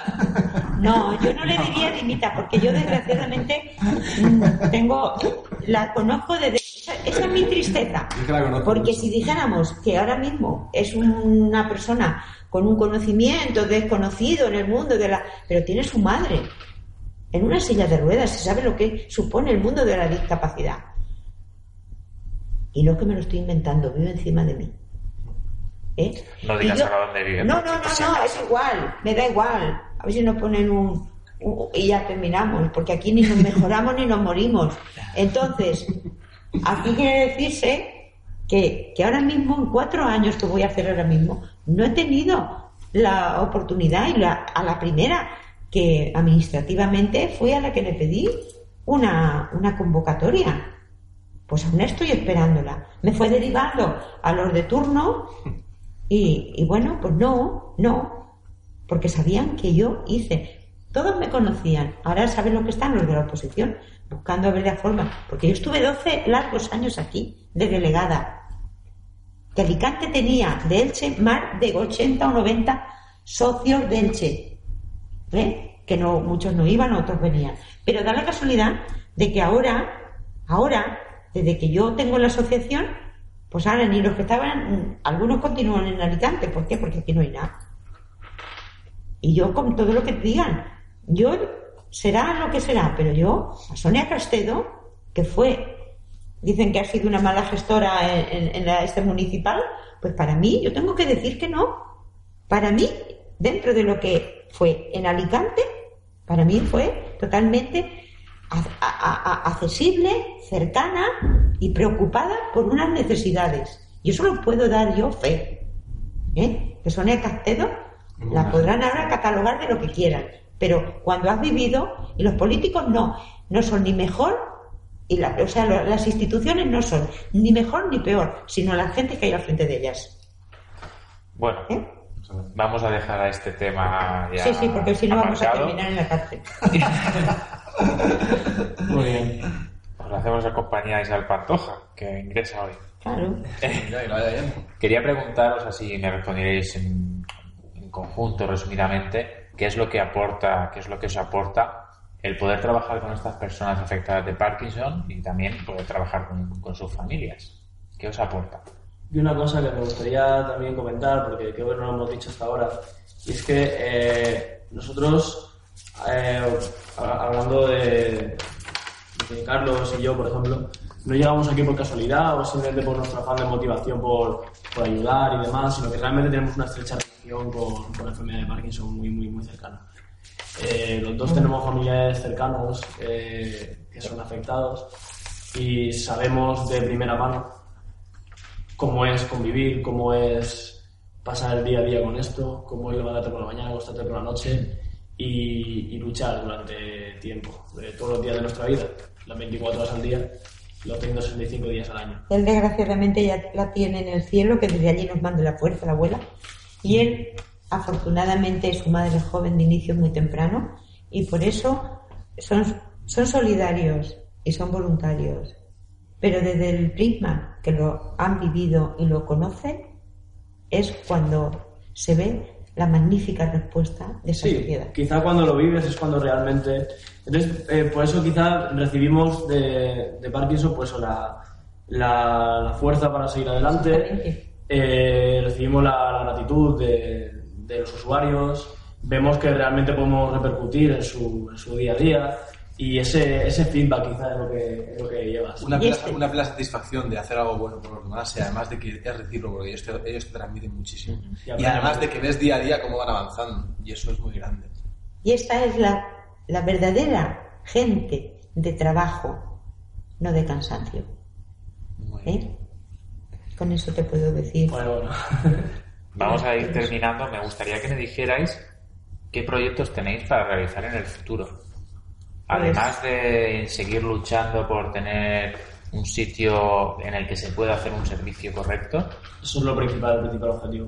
Pues ese es lo pre- los Llevarlo a la calle, llevarlo a la calle, llevarlo a la calle y que la gente nos conozca. Totalmente. Divulgación. Divulgación. Divulgación y. Tenemos que cogernos con cuatro sillas y ponernos en la plaza de ayuntamiento y con ellos ahí a pasear, da igual, que lo vean. montar una no esperar al día mundial del Parkinson no hay que sacar esas mesas informativas. Todos los O días alguien- del y desde esta tribuna a donde llegues a, a esta esta tribuna que tú hoy nos estás brindando Víctor quiero que verdaderamente llegue a lo máximo de las redes de, de nuestra sociedad y que nos ayuden a, a divulgarlo porque verdaderamente no son enfermedades raras ni, ni somos pocos, sino que necesitamos el apoyo de esa sociedad que verdaderamente hoy por hoy, como dije antes, somos todos candidatos. Muy bien, pues los que me estáis escuchando ya, ya sabéis, ponerse a divulgar, venir a conocer la asociación, informarse bien de, de qué es el Parkinson y cuando veáis una persona que creáis que pueda estar borracha, pensadlo dos veces porque puede ser que esa persona tenga Parkinson. Preguntarle y interesados por esa persona. Exacto. Bueno, estoy diciendo que, que se pongan en contacto con vosotros, Aunque- pero ¿cómo pueden ponerse en contacto con vosotros? ¿Dónde está Parkinson Elche? ¿Dónde No, está Parkinson Elche? Pues también puede ser, porque también es una enfermedad hoy en día, un alcohólico. Pueden, tienen el deber humanitario de echarle una mano también, aunque sea un, si lo ven que tambalea o que va a caer, puede ser que, que pueda ser un, un- un alcohólico. Claro que sí. Y, y verdaderamente Y también es necesita una ayuda, enfermedad. también necesita ¿eh? ayuda, eso es Pero verdad. ve- verdaderamente, como decía aquel, uno salió y se tropieza con una tía muy guapa y dice, eh, borracho, dice, y tú, dice, no, dice, Sofía, dice, y tú borracho, dice, pero a mí mañana me se pasa. Pero a ellos no. ¿Eh? A ellos no. Entonces quiere decirse que, Muy bien, muy bien. Claro, ¿Cómo puede una persona ponerse en contacto con... pues mira, estamos ahora mismo, para no sabemos por el tiempo que será, en Doctor Sapena 65, Ujú. en el parquet, aquí al, al- en Antonio Machado, Sí. ¿eh? Cerca de la gasolinera Mora. cerca de la gasolinera Mora, Justo y en los teléfonos de contacto que puedan llamar es el 965 03 1826 y al 620 71 7227. Ese es el mío personal al cual voy siempre de guardia las 24 horas del día. Cualquier persona que, que tenga una duda, que quiera acercarse a nosotros, si no pueden, que me llamen, que yo me acercaré. Nos pueden localizar también en redes sociales, Asociación Parkinson Elche en Facebook. Exacto. Tenemos bastante movimiento también en Twitter, arroba Parkinson Elche. Sí. Y también Y está el correo eh, parkinsonelche, arroba gmail.com. Sí, Por si- que ahí no lo puedes mandar. Y también tenéis la página de lo que es la web. Sí, sí, por- tenemos una web que nos gestiona y nos lleva desde el principio, que nos la hizo Fernando. Muy bien. Sí. También quería preguntaros, eh, porque a mí me ha llamado la atención, el logo que tenéis de, del Parkinson Elche, aparece la dama de Elche. Sí. ¿Esto por qué es? Pues mira, Te vas a no ha sido por así, por coger, porque sea la dama ahora mismo De que en Madrid, Elche, que es mi marido, verdaderamente. Yo, afortunadamente, no solo conocí al que se la encontró. Yo conocí al que se la encontró. ¿eh? A un señor que tenía 14 años, no la, ¿eh? frecuentaba la casa de mis suegros, porque yo soy manchega, vine en aquella época cuando yo conocí a este señor. Él murió con ochenta y tantos años. ¿eh? Y bueno, pues el coger a la dama de Elche es porque la vista de nuestra dama es una vista daltónica parkinsoniana. Y no es porque yo lo diga, me avala quien neurólogos y catedráticos de neurología, cuando yo he, porque voy con el icono de nuestra dama, voy por ahí regalándoselo a, gente importante del mundo de la, primero y principal, porque el gusto es la típica cabeza. Y los eh, argumentos que lleva de embellecimiento, de lo que fuera en aquella época, los arcos que lleva ahí, yo los he visto en una intervención de estimulación al cerebro, como es ahora mismo la que lleva mi marido. O sea que, Entonces, para mí la dama leche era La dama leche es preciosa. Sí. Pero la inexpresividad facial que transmite. Sí. Eso es realidad. Entonces, la administración está haciendo gestiones para traérsela aquí, para ponerla y exponerla. Pero yo estoy también con gestiones con el Museo Arqueológico de Madrid y he cenado con ellos en Madrid, con algunos de los miembros que tal, y les he dicho, no la tenéis que ceder porque ahora la tenemos que poner en tratamiento, que se fue sin diagnosticar. y esa es la historia. Y esa es la pues, historia, ¿no? Ya sabéis un poco más de historia de Elche, de la dama de Elche, y con esto vamos a dejarlo aquí esta entrevista. Quiero agradeceros que me hayáis dejado poder haceros la entrevista, que gracias a ti por participado. No, muchas gracias a ti, corazón. Gente como tú también, dentro de cualquier eh, formación me vas a sacar los colores y los sé. No, no, no, no, no. Cerca de lo que sea. No, no, no, no, no, no. Dentro de que ahora me veo una persona muy preparada, porque lo mismo puedes estar en el mundo de la psicología, de la comunicación, de transmitir, porque hoy en día la comunicación no solamente está en los medios de comunicación. Comunicar algo, transmitir algo, es tan importante que la gente hoy, como hemos estado acostumbrados de pasar por encima de lo que no es rentable, no le hemos dado valor nunca a esos dones que el ser humano llevamos. No les hemos dado valor, no los hemos puesto en funcionamiento y se nos han quedado también bloqueados. Y eso hoy por hoy es cuando se necesita ponerlo en marcha. Hay que desbloquear esos, esos dones que tenemos. Exactamente. Eh, muchas gracias, Víctor, Muchas gracias por todo y pues que funcione bien este proyecto que llevas con los Medieval y que pueda tener, pues, eh, acercar este papel de la, de la psicología de la salud a la salud realmente, que es ese papel de las asociaciones que componen aquí Elche o, y no solamente para, todos en general. Y que sepan que tienes tu casa, no como enfermo de Parkinson, pero sí como voluntario, como quieras. Gracias a vosotros otra vez. Y bueno, vamos a despedirnos ya. No sin antes decir em, uno de los lemas que tiene Parkinson Elche, vivir con Parkinson es un arte complicado. Exacto. Nos escuchamos en el próximo podcast de No Sin Video. Hasta la próxima. Adiós, buenos días. Gracias.